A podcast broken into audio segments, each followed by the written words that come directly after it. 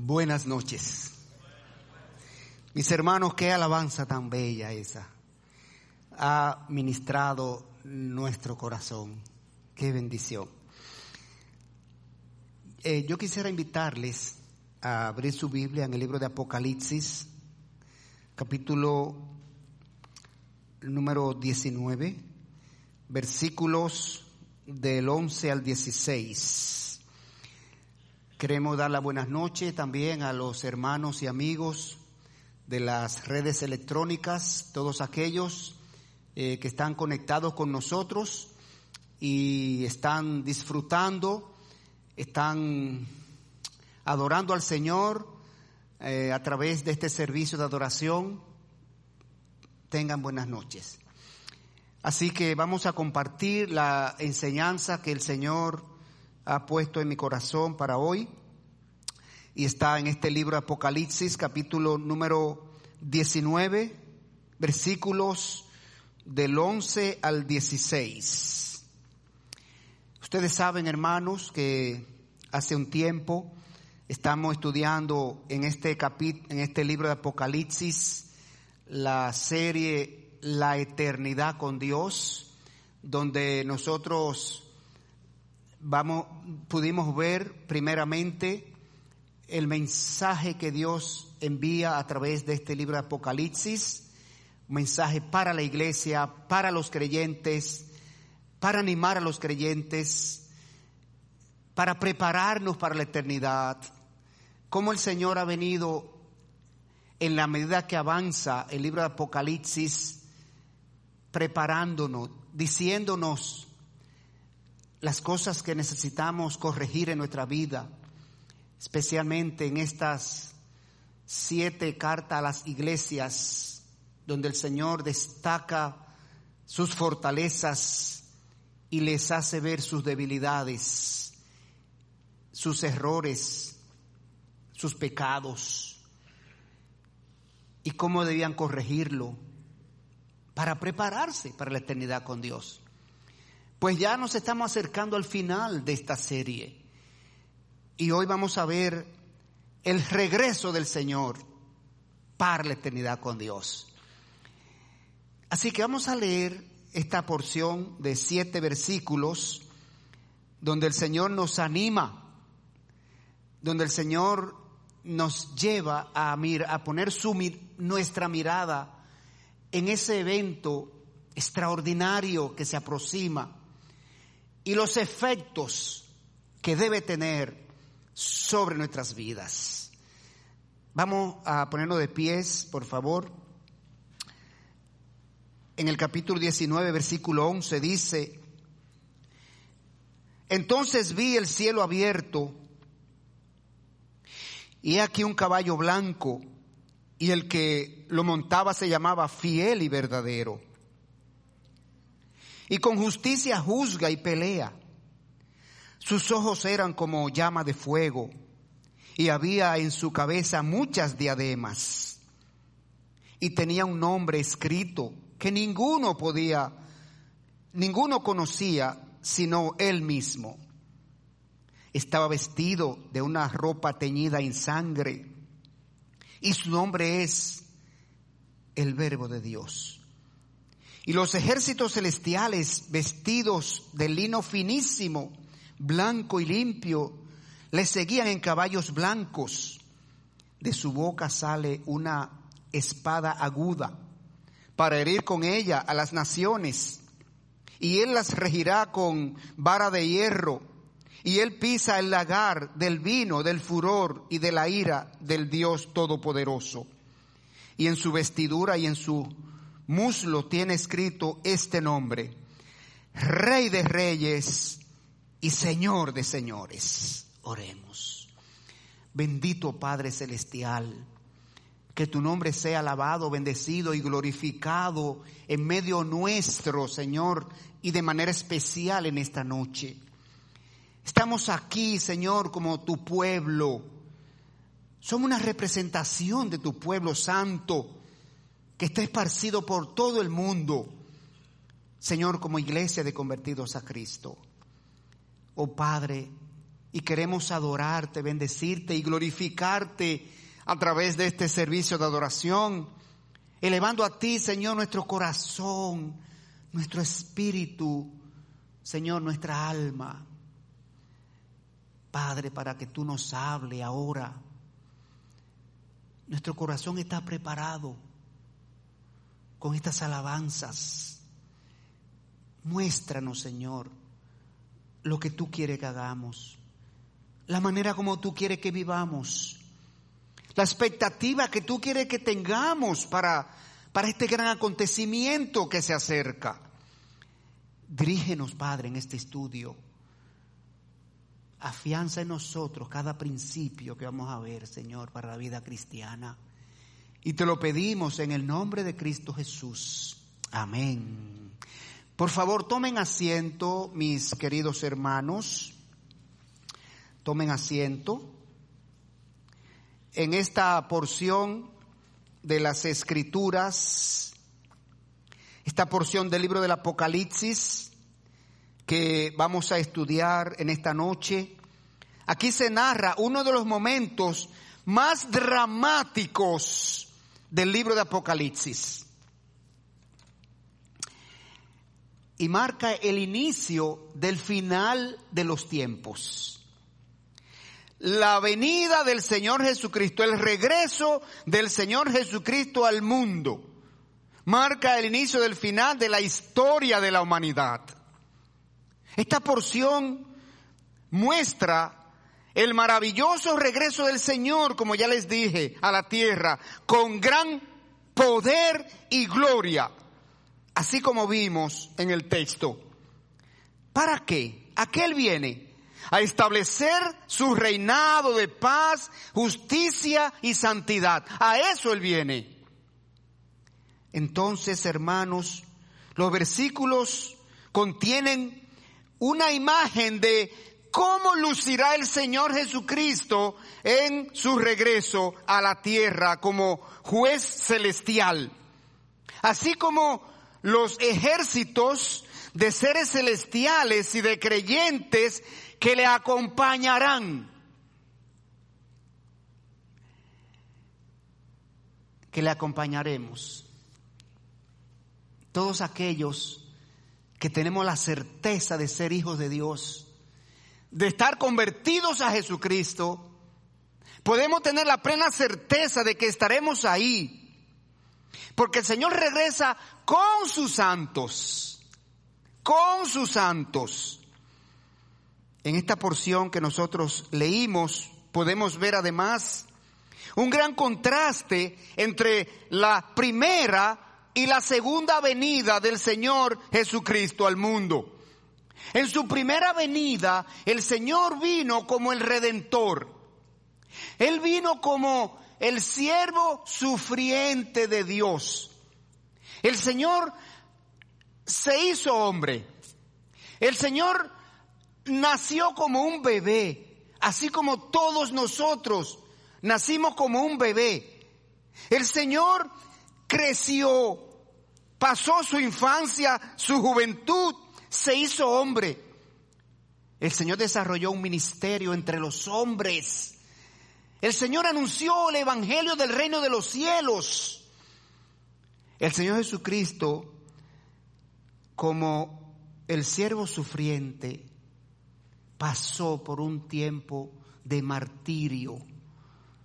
Siete días que se llama la semana de pasión el Señor fue arrestado, el Señor fue sometido a juicios religiosos, a juicios políticos, el Señor fue traicionado, el Señor fue maltratado, el Señor finalmente fue crucificado, pero el Señor al tercer día resucitó. Pero que se destaque que Él vino como el siervo sufriente, humilde, obediente pero en su segunda venida, el Señor va a venir de una manera glorificado. Va a venir glorificado, viene para juzgar con justicia a los que rechazan el perdón de pecados en su nombre. Entonces, Él viene a ejecutar juicio contra los que le ignoran, le rechazan, no le han recibido como Salvador de su alma. Pero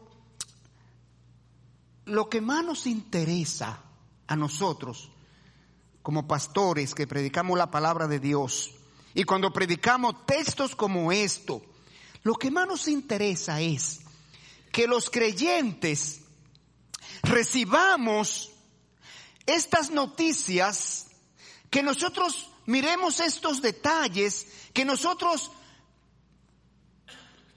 desarrollemos expectativa por, por estos acontecimientos, es para nosotros animarnos, es para nosotros alentarnos, es para nosotros afianzar nuestra fe, es para nosotros afianzar nuestra esperanza, es para nosotros anhelar el cumplimiento de esas promesas, porque ellas representan, hermanos, el final del tiempo de angustia que estamos viviendo.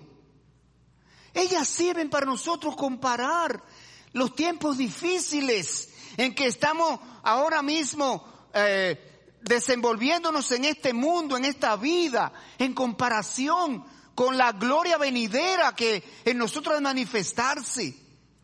Por eso yo quiero leer aquí en las escrituras la manera como el mismo Señor nos manda a que nosotros nos alentemos con esta noticia de que el Señor vuelve. Oiga bien, vaya conmigo a Primera de Tesalonicenses. Primera a los Tesalonicenses, capítulo número 5 y versículo número 11. Si usted mira el capítulo 4 y versículo 13, ¿qué tema comienza a tratarse ahí, en esa porción? Dígame alguien, por favor. La venida del Señor. Y la venida del Señor se trata desde el capítulo 4, versículo 13, hasta el capítulo 5 y versículo 11. Todos esos versículos hablan sobre la venida del Señor. Y mire cómo concluye aquí Dios esta porción donde nos habla acerca de la venida del Señor. El versículo dice, número 11 dice, por lo cual, por lo cual. Y ya nosotros vimos, no sé qué, quién estaba hablando de esto, me parece que el pastor Castro en el campamento nos recordó que estas son palabras conectadas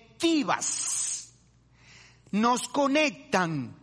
Por tanto, por lo cual, de modo que, así que, todos esos son frases que nos hablan de un contraste, de una conexión de lo que se ha dicho arriba con lo que se va a decir ahora. Son causas y consecuencias. Dice el texto, por lo cual, en vista de lo que se dijo en los versículos anteriores, de que el Señor vuelve a la tierra y la manera como Él vuelve a la tierra y la razón por la que viene a la tierra y el propósito de su venida a la tierra y en razón de quienes le acompañaremos cuando Él venga a la tierra. Por lo cual, animaos unos a otros. Animaos unos a otros. Y dice algo más, y edificaos unos a otros, así como lo hacéis. Es decir, que la noticia de la venida del Señor es un motivo para animarnos unos a otros, para alentarnos, fortalecernos unos a otros. Pero mire otro texto. Vaya conmigo, por favor, a segunda epístola de Pedro, capítulo 3 y versículo 11. Vamos a comenzar en el 10. Segunda de Pedro 3:10. Aquí está, hermanos, el efecto que tiene que producir en nosotros la certeza de la venida de Cristo por segunda vez a la tierra. Mire cuáles son los efectos. 3.10. Pero el día del Señor vendrá como ladrón en la noche, en el cual los cielos pasarán con grandes estruendos y los elementos ardiendo serán deshechos y la tierra y las obras que en ella hay serán quemadas. Ahora bien, ¿qué efecto debe producir esto en nosotros? Y todo ese capítulo 3 que dice 3.1 arriba al comenzar, el día del Señor vendrá. Efecto que produce en nosotros, versículo 11, puesto que todas estas cosas han de ser desechas, ¿cómo no debéis vosotros andar en santa y piadosa manera de vivir? Primer efecto, que ha de producir en nuestra vida la noticia, el hecho, la realidad, la verdad de que el Señor viene es, ¿qué cosa? Dice ese versículo número 11, una alta disposición de nosotros vivir en santa y piadosa manera de vivir. Segundo efecto que produce la noticia de la venida del Señor a la tierra es el versículo número 12. Esperando y apresurándoos para la venida del día de Dios, en el cual los cielos encendiéndose serán deshechos y los elementos siendo quemados se fundirán. ¿Cómo comienza el versículo? Esperando y apresurándoos esperando. Eso, e, ese término allí, esa palabra, lo que significa es expectativa, alerta, expectación, preguntándonos cada día cuando nos levantamos, ¿será hoy? ¿Será hoy? O cuando nos acostamos, ¿será esta noche? ¿Será esta noche que el Señor vuelve? Esa es la expectativa. Señores, y cuando nosotros cometemos algún pecado, eso nos motiva inmediatamente a procurar el perdón, la paz con Dios, la confesión, el arrepentimiento. Porque tengo expectativa de la venida del Señor. No vaya a ser que el Señor venga y me encuentre en pecado. Pero sigue más.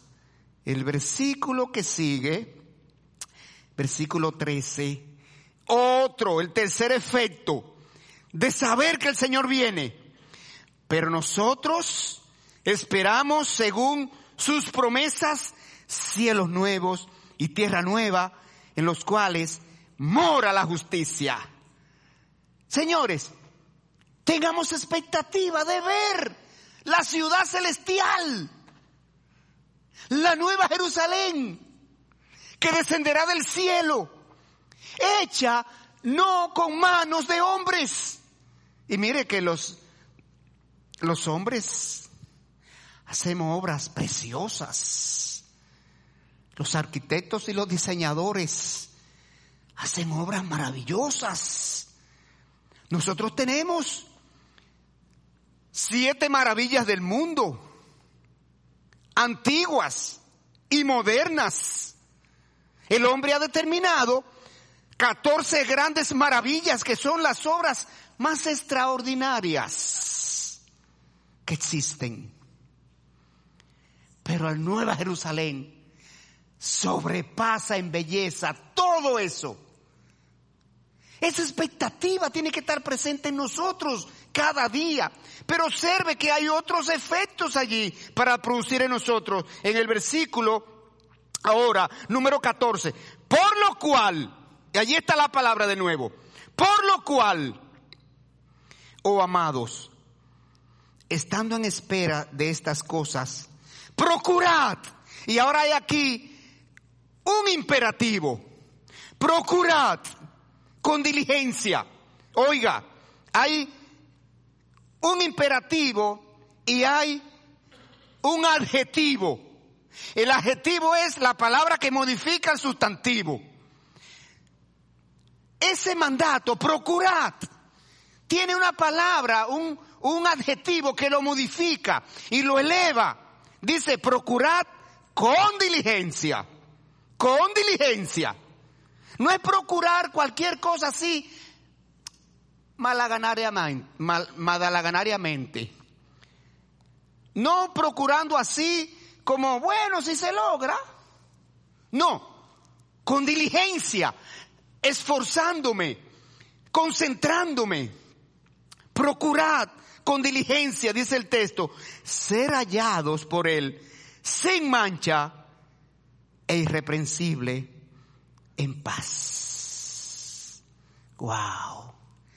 Así es que el Señor quiere que nosotros estemos esperando su regreso.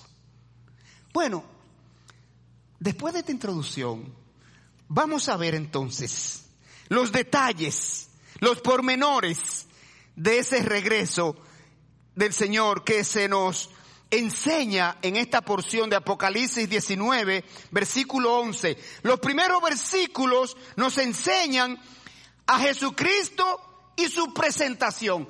¿Cómo se va a presentar el Señor en su venida? Observe el versículo número 11 como comienza aquí y nos muestra su procedencia.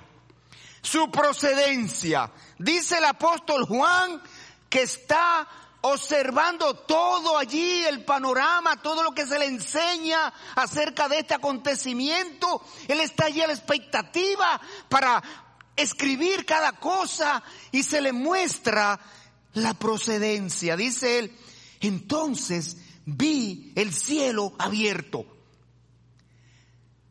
Entonces vi el cielo abierto. Esto quiere decir que la procedencia del Señor es desde el cielo. De allí Él parte en su trayecto, en su recorrido, en su viaje de regreso a la tierra.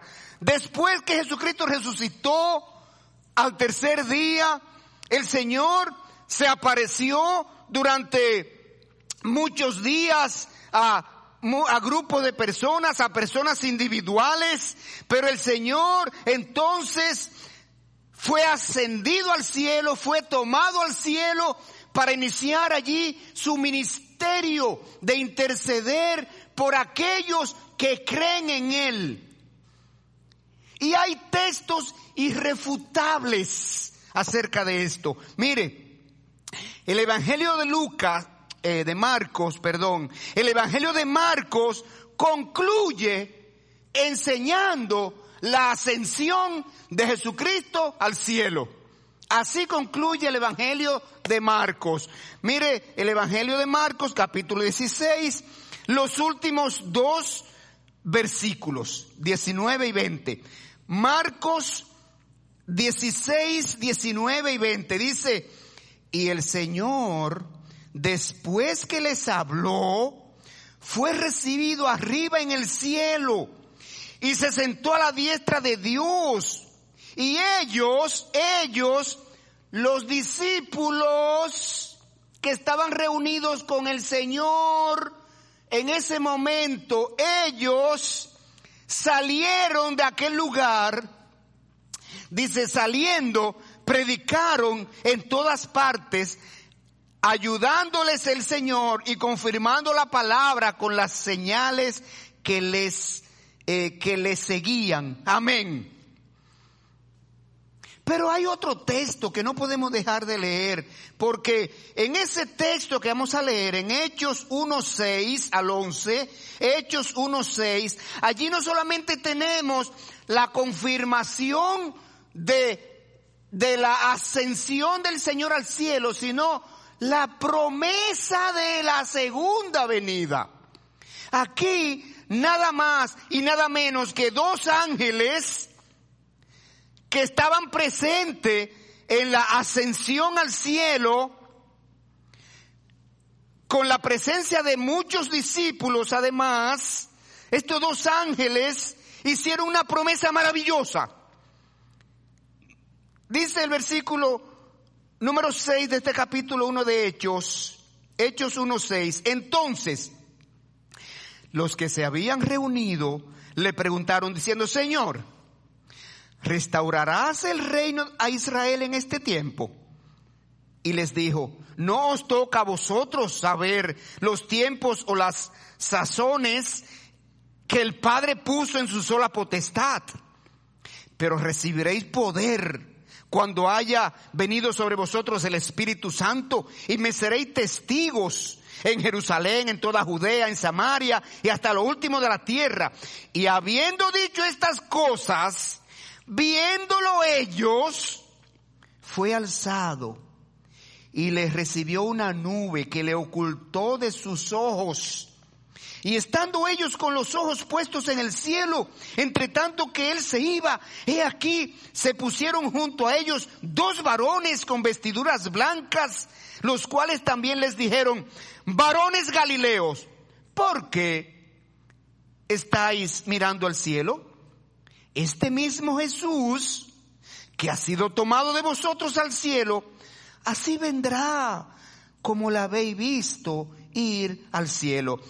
Hermanos, eso es lo que vamos a ver ahora en esta porción de Apocalipsis. El cielo que abrió sus puertas para recibir al Señor Jesucristo en la ascensión y se sentó a la diestra de Dios. Ese cielo abrirá sus puertas para que el Señor salga con su ejército para regresar a la tierra de nuevo. Entonces, el Señor vendrá de manera glorificado, dando cumplimiento a esa profecía de esos dos ángeles.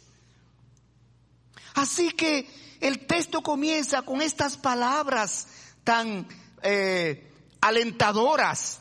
Entonces vi el cielo abierto. El apóstol Juan está mirando el cielo abierto y todo lo que hay allí y todo lo que está pasando allí. Pero mire algo que más ahora. El Señor y su cabalgadura. Dice, entonces vi el cielo abierto, estoy en el versículo 11, ¿eh? entonces vi el cielo abierto y aquí un caballo blanco. Wow. Aquí el apóstol Juan, a quien se le está dando la visión, ve al Señor Jesucristo montando en un caballo blanco.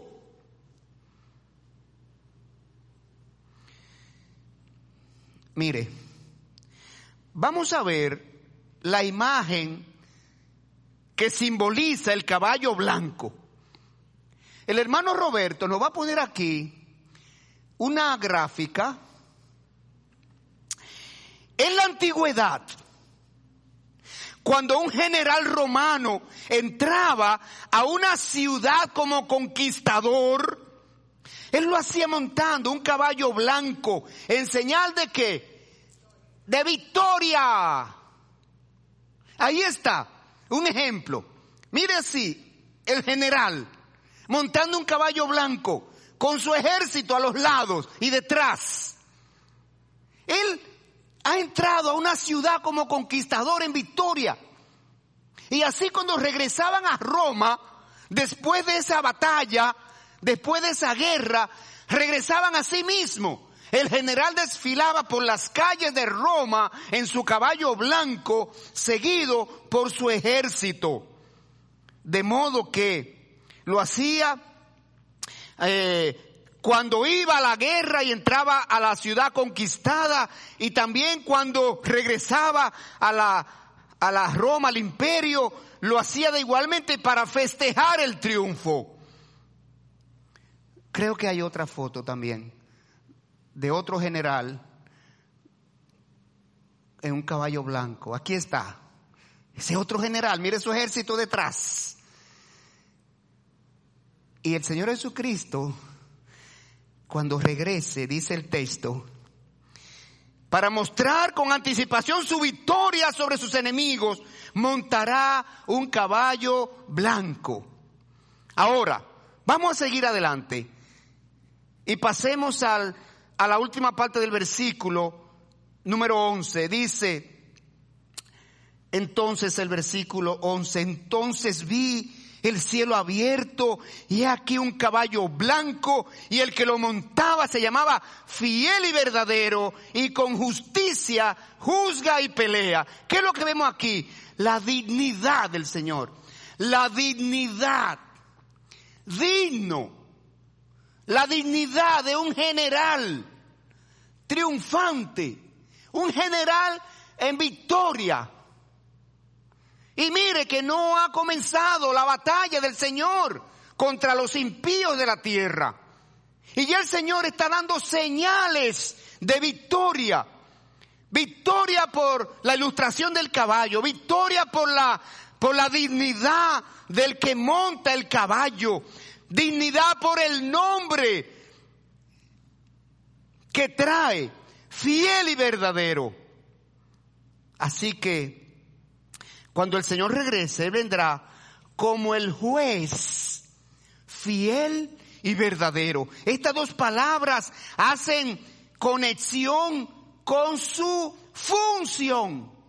Él vendrá como juez, como juez fiel ¿Qué significa la palabra fiel en el texto? Significa que se puede confiar, se puede descansar en Él para juzgar a toda persona. Oiga, y verdadero significa lo opuesto a lo falso. Contrasta con los falsos cristianos y los falsos maestros que se levantarán en los postreros días Ustedes saben que el Señor Jesucristo habló mucho sobre los falsos maestros y los falsos cristos. El apóstol Juan, el apóstol Pedro, nos hablan en sus epístolas acerca de los falsos maestros que vendrán haciéndose pasar por Cristo. Y ya nosotros tuvimos la experiencia hace como cinco o seis años. Un ciudadano puertorriqueño, se levantó a predicar en el mundo y él decía que era Jesucristo, que era el Mesías. En Mateo 24, 23, el Señor Jesucristo dijo, Mateo 24, 23, entonces si algunos dijeren, mirad, aquí está el Cristo, o mirad, allí está, no le creáis porque se levantarán falsos cristos y falsos profetas y harán grandes señales y prodigios de tal manera que engañarán, si fuere posible, aún a los escogidos. Pero contrastará también en particular con el anticristo, que pretenderá engañar al mundo con señales mentirosas que se describen en segunda a los tesalonicenses capítulo 2 pero Jesucristo es el Mesías fiel y verdadero por el hecho de que cumple todas sus promesas. Y por ser el genuino heredero del trono de David, con todo el derecho a reinar. Y asimismo, el juicio de Jesucristo será justo. La palabra fiel está conectada con la justicia. Él es el juez justo. Él dará a cada persona exactamente lo que merece esa persona, lo que merecen sus hechos, ni más ni menos. Él le dará a cada persona exactamente lo que está escrito en las escrituras que va a suceder con aquellos que rechazan a Jesucristo como Señor y Salvador. Ninguna persona impía tendrá que temer jamás que Jesucristo sea injusto o no equitativo con esa persona. Cada persona cosechará justo lo que ha sembrado. Será juzgado por lo que ha hecho. ¿Qué es lo que ha hecho? Rechazar al Hijo de Dios. Rechazar al Hijo de Dios. Y la escritura está llena de lo que sucede a las personas que rechazan al Hijo de Dios, que rechazan el camino de salvación de Dios. Jesucristo juzgará, y hará guerra en la tierra con justicia. Su justicia serán los criterios de la ley divina. Los criterios de la ley divina. Jesucristo es aquel que representa la ley divina. El juez que dicta sentencia conforme a la ley divina. Cualquier persona que no alcance la justicia de Jesucristo será juzgado, será condenado exactamente en aquello que falló. Mateo 16, 27, por ejemplo, Mateo 16, 27 dice, porque el Hijo del Hombre vendrá en la gloria de su Padre con sus ángeles y entonces pagará a cada uno conforme a sus obras. Ahora, el versículo número 12. Entremos al versículo número 12. Y aquí vemos su visión. La visión del Señor. El alcance de su visión. Oiga como dice el versículo 12. Sus ojos eran como llama de fuego. Sus ojos eran como llama de fuego. El apóstol Juan está mirando atentamente al Señor Jesucristo y a su cabalgadura. Y el Señor, y aquí el apóstol Juan pone especial atención, se fija de manera especial en sus ojos. Eran como llama de fuego. El aspecto que lucía el Señor Jesucristo en su venida, se destaca esa forma allí. Y esto simboliza una capacidad tremenda de visión penetrante, agudo. Es como el rayo láser. Que usted se pregunta, pero ¿y cómo es eso? ¿Cómo es esto que me hacen una, una radiografía y me sale eh, los órganos internos tan claros?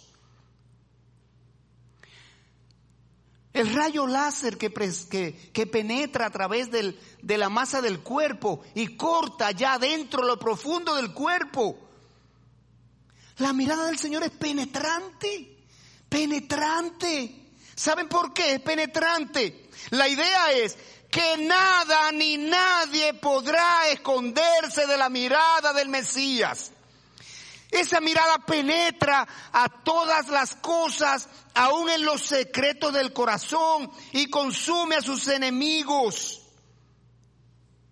El Señor es omnisciente y capaz de encontrar a todos los que lo rechazan y hacen maldad. El Apocalipsis en otra porción dice que muchos se escondieron de entre las cuevas, debajo de piedras.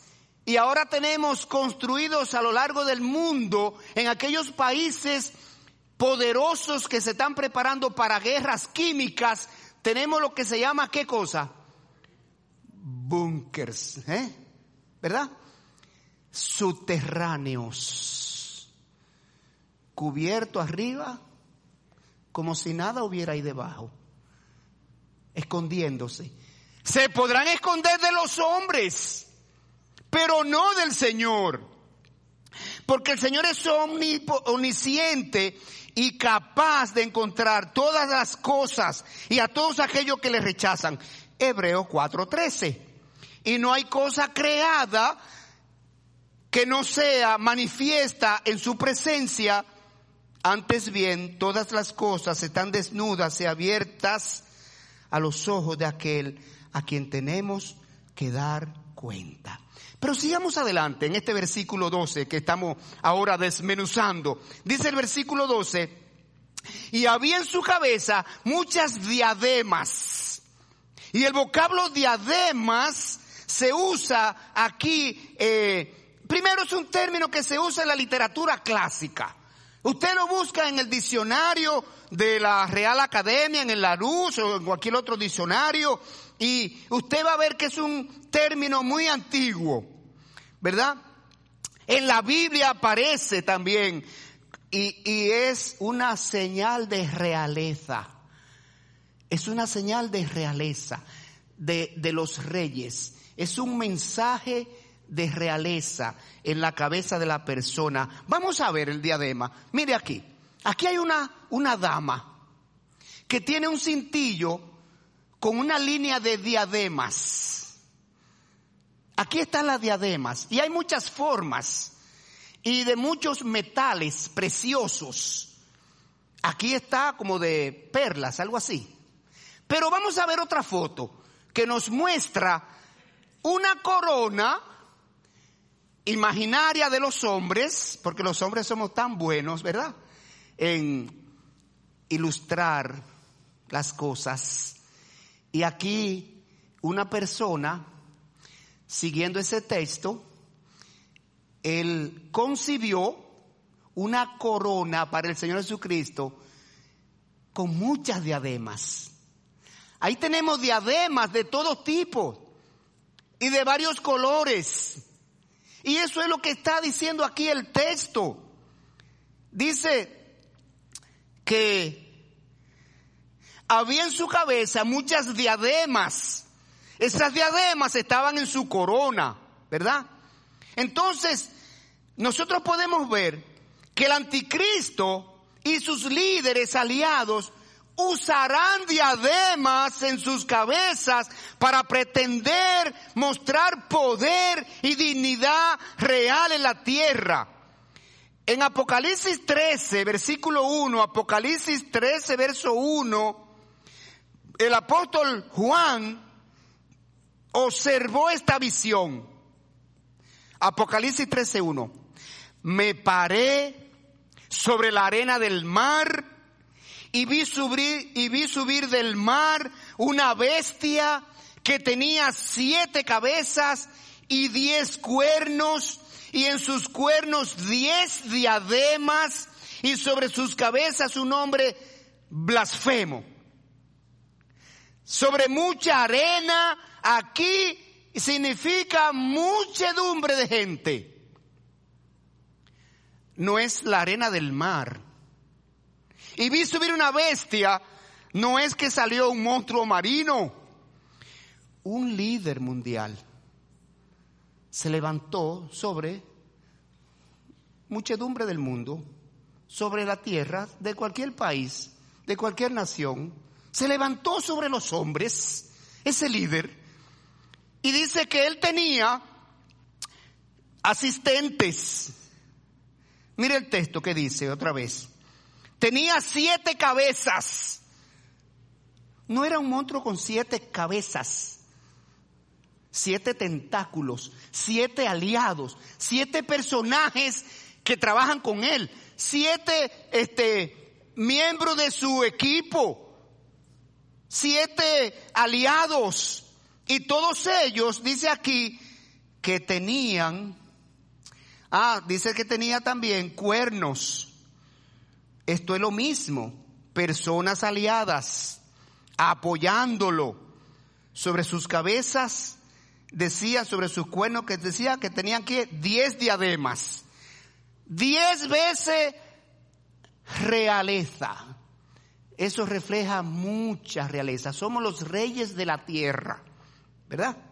Pero el Señor en su venida llevará en su cabeza muchas diademas, mostrando que tiene soberanía ilimitada. ¿Por qué son muchas diademas?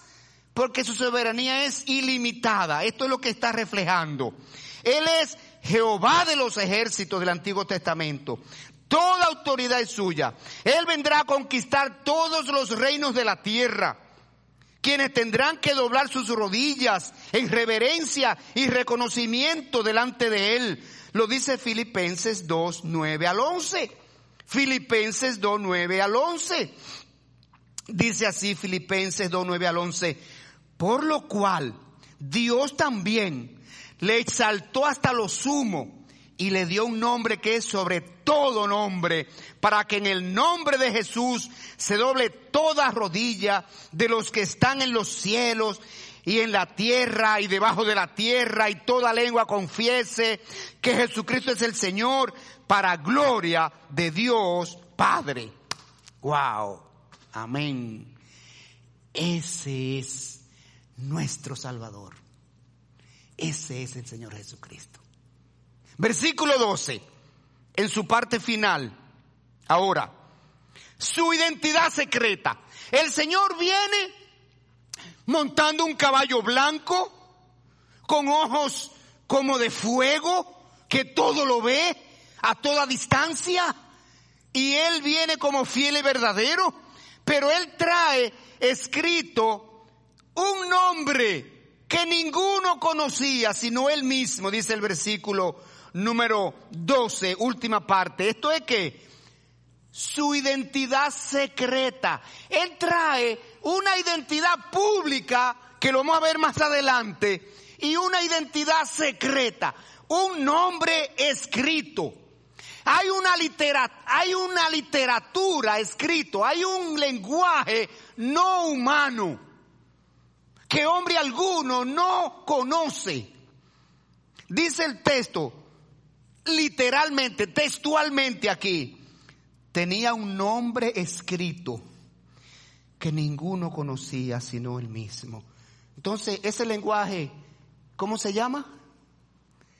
¿De dónde es el lenguaje que se usó allí? ¿De dónde? Celestial. Celestial. No es árabe, no es español, no es inglés, no es francés, no es alemán, no es, qué sé yo, celestial.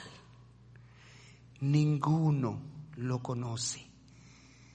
Aquí que, así que, en lugar, en algún lugar de su vestidura, el Señor tendrá un nombre incógnito escrito que solamente lo conoce. ¿Quién? La Trinidad. Solo la Trinidad lo conoce. Dios Padre, Dios Hijo, Dios Espíritu Santo. ¿Verdad? Y sobre esto se han hecho muchas especulaciones. Porque a los hombres nos encanta especular sobre cosas que las escrituras no declaran. A los hombres nos encanta decir cosas.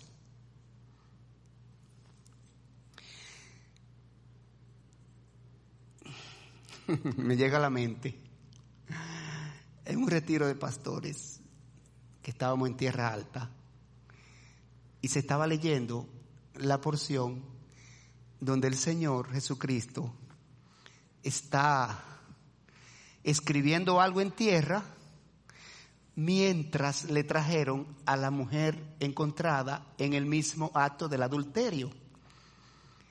Y el Señor está allí escribiendo. Y dice el hermano pastor que estaba predicando, ¿ustedes saben lo que el Señor estaba escribiendo allí? ¿Mm? Y que aquí vienen estos a fuñirme. Porque el texto dice que los fariseos vinieron con la mujer adúltera para tentarle, para probarle. Y el Señor de que estaba escribiendo, ahí vienen estos a fuñirme. Versículo 12 entonces, vimos la identidad secreta. Ahora bien, pasemos al versículo 13, que se nos enseña aquí a Jesucristo ahora como conquistador, el gran conquistador.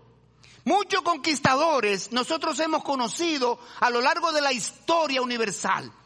El gran Alejandro Magno, el gran eh, Atilas, que donde pisa mi caballo no nace la hierba, ¿verdad? Y otros grandes conquistadores que nosotros vemos que desarrollaron imperios inmensos.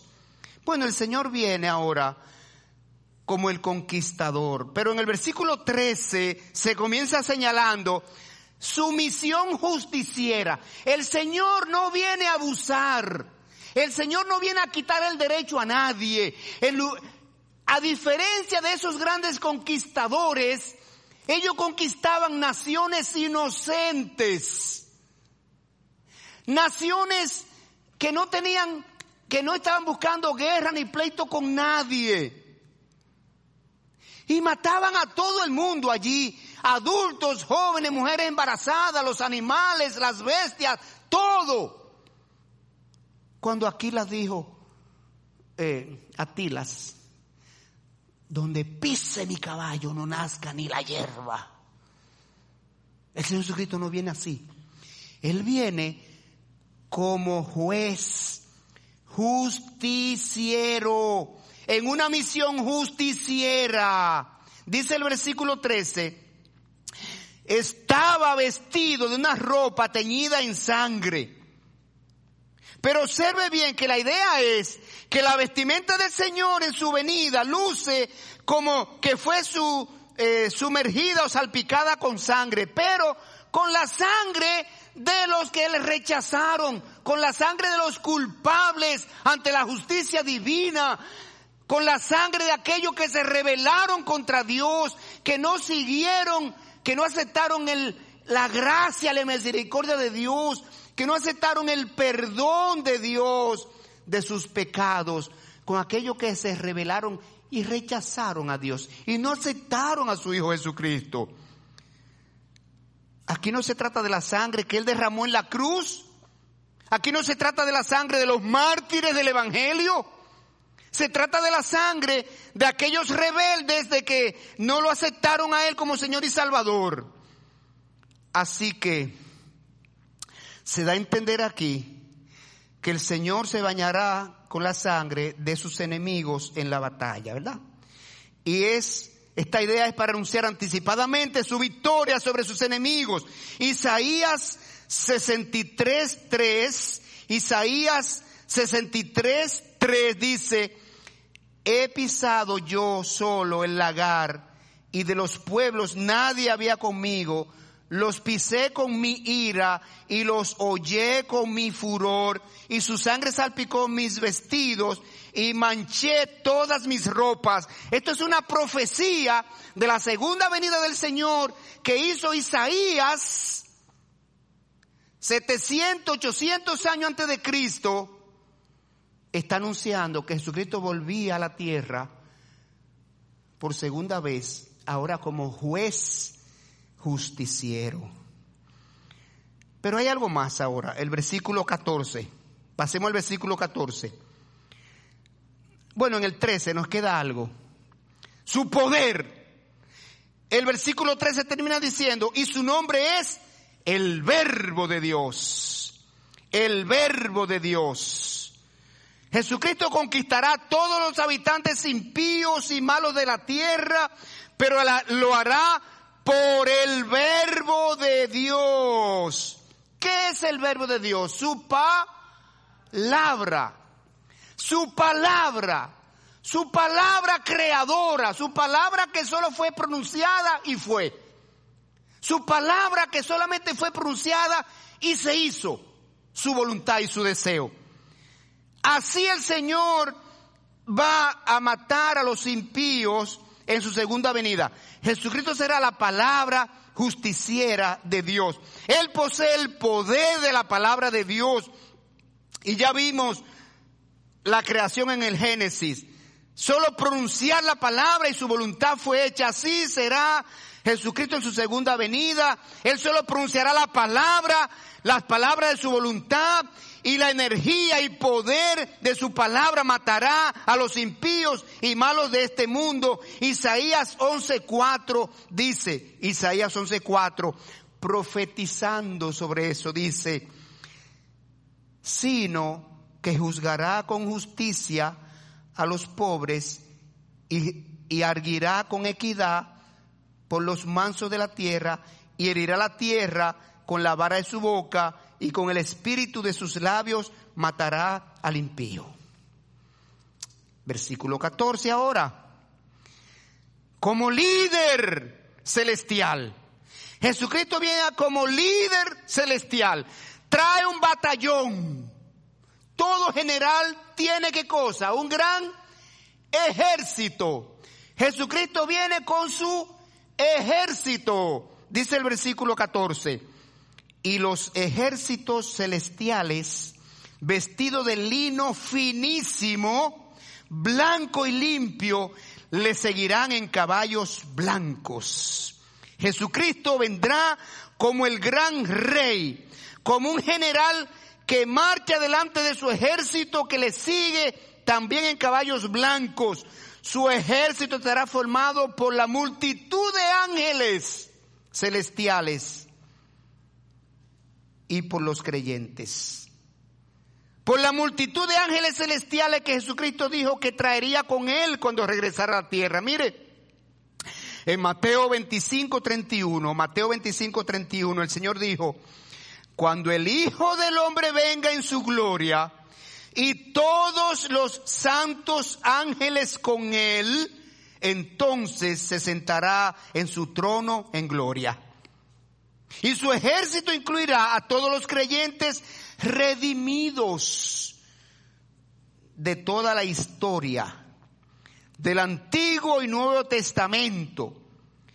Jesucristo dijo que vendrían con él cuando regresara a la tierra. En Judas, versículos 14 y 15, dice, Judas, verso 14 y 15, de estos también profetizó Enoch, séptimo desde Adán, cuando dijo, He aquí, vino el Señor con sus santas decenas de millares para hacer juicio contra todos y dejar convictos a todos los impíos de todas sus obras impías que han hecho impíamente y de todas las cosas duras que los pecadores impíos han hablado contra él.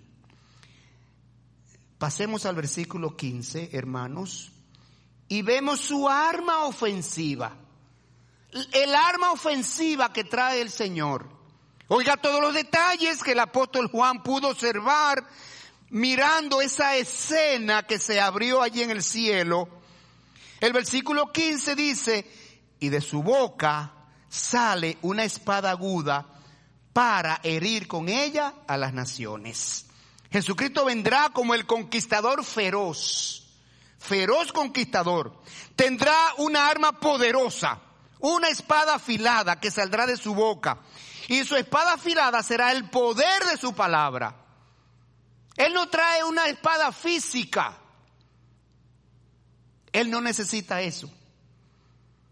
Él trae el poder de su palabra que se simboliza como una espada aguda. Porque la espada aguda hiere penetra. ¿Qué dice Hebreos 4:11? 4:12, perdón. La palabra de Dios es que viva y eficaz y más cortante que, que toda espada de dos filos y penetra hasta partir el alma, las coyunturas y los tuétanos y discierne hasta los pensamientos del corazón. A esa espada se refiere el texto. No es que él necesita una espada para ir persona por persona impía haciendo la justicia. De modo que es evidente que el Señor Jesucristo es con su palabra eh, que va a pronunciar, que va a juzgar y que va a condenar. De igual modo, hermano, nosotros los creyentes en nuestra batalla diaria contra Satanás y el mundo, la única arma ofensiva que podemos utilizar es la palabra de Dios. Lo dice Efesios 6, 17. En Efesios capítulo 6, versículo 10, comienza allí la armadura del cristiano. La armadura del cristiano. Y en el versículo 17 se menciona la única armadura ofensiva las otras armaduras son defensivas. El yelmo, la coraza,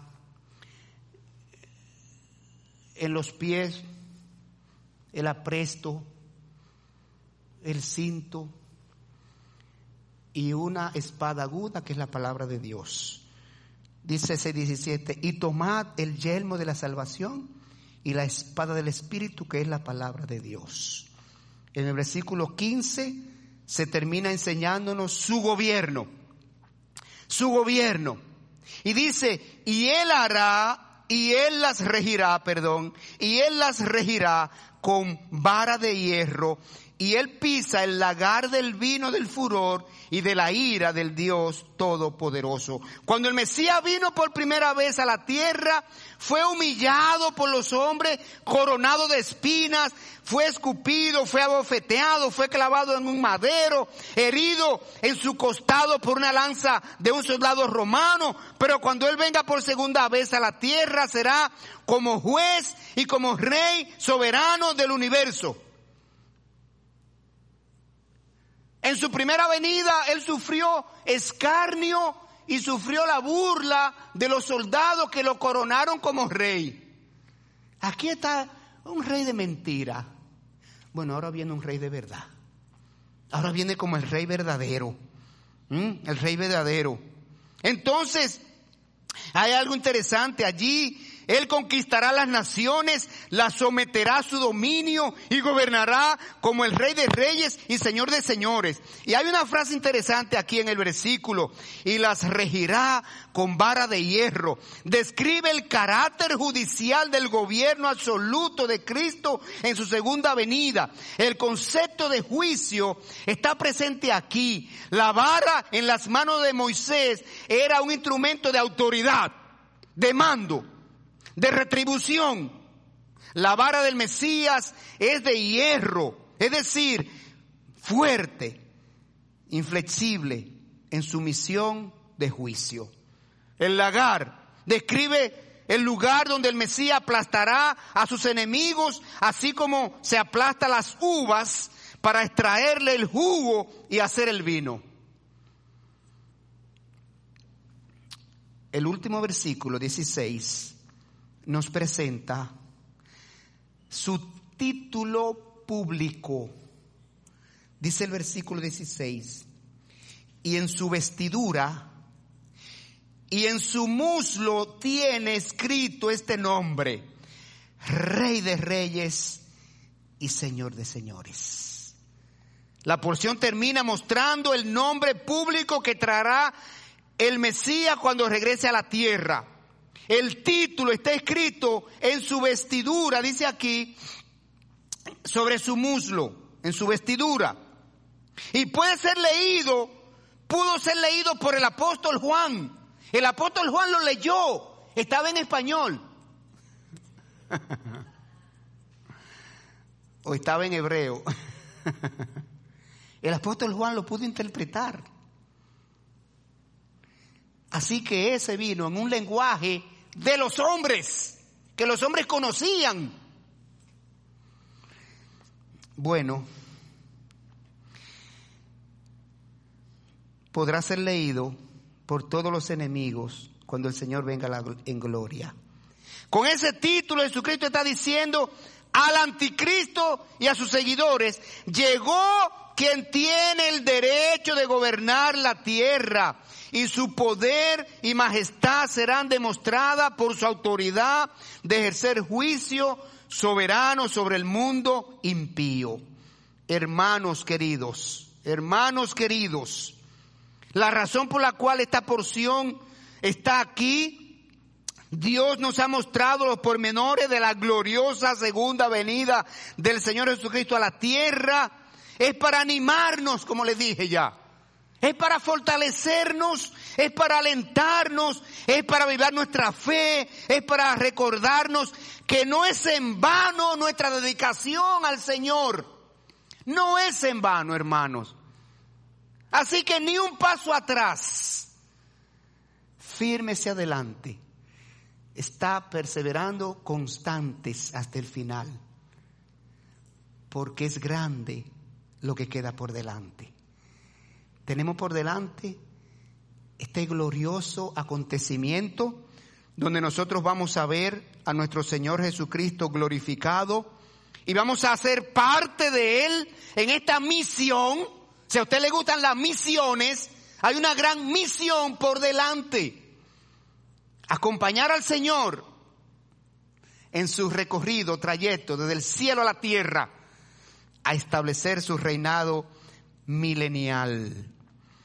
Señor Jesucristo regresa a la tierra en gloria a juzgar a quienes lo rechazaron, a quienes lo rechazan, para establecer su reino de justicia, santidad universal. y ya sabemos que los creyentes regresaremos con Él. De modo que vale la pena seguir al Señor con dedicación y con compromiso. Vale la pena seguir separado de las cosas pecaminosas del mundo. Vale la pena seguir batallando contra las tentaciones del pecado. Vale la pena seguir viviendo en este mundo con el firme propósito de agradar, de glorificar, de honrar el nombre de Dios. Oremos. Señor, te damos gracias. Oh Padre, porque en esta porción que nos narra la segunda venida de tu Hijo Jesucristo, nos ha alentado, fortalecido y llenado de aliento. Nos ha llenado de fe, nos ha llenado de esperanza, nos ha dirigido nuestras miradas a tu promesa, Señor, nos ha afianzado en tu camino. Oh Señor, ayúdanos a que estas noticias tuyas, Señor, este conocimiento de estos acontecimientos venideros hagan el efecto correcto en nosotros. Una firme determinación de vivir una vida en santidad y en piedad cumpliendo tu propósito en nosotros. Llenando, Señor, la expectativa que tú tienes de cada uno de nosotros que nos ha comprado al precio de la sangre de tu Hijo Jesucristo, no ha puesto a formar parte de una iglesia local, oh Señor, y nos ha entregado un título que se llama embajador del cielo aquí en la tierra. Ayúdanos, Señor, a ser luz y sal en medio de las tinieblas espiritual que prevalece en este mundo, Señor. Te lo pedimos en el nombre de Cristo Jesús. Amén y amén.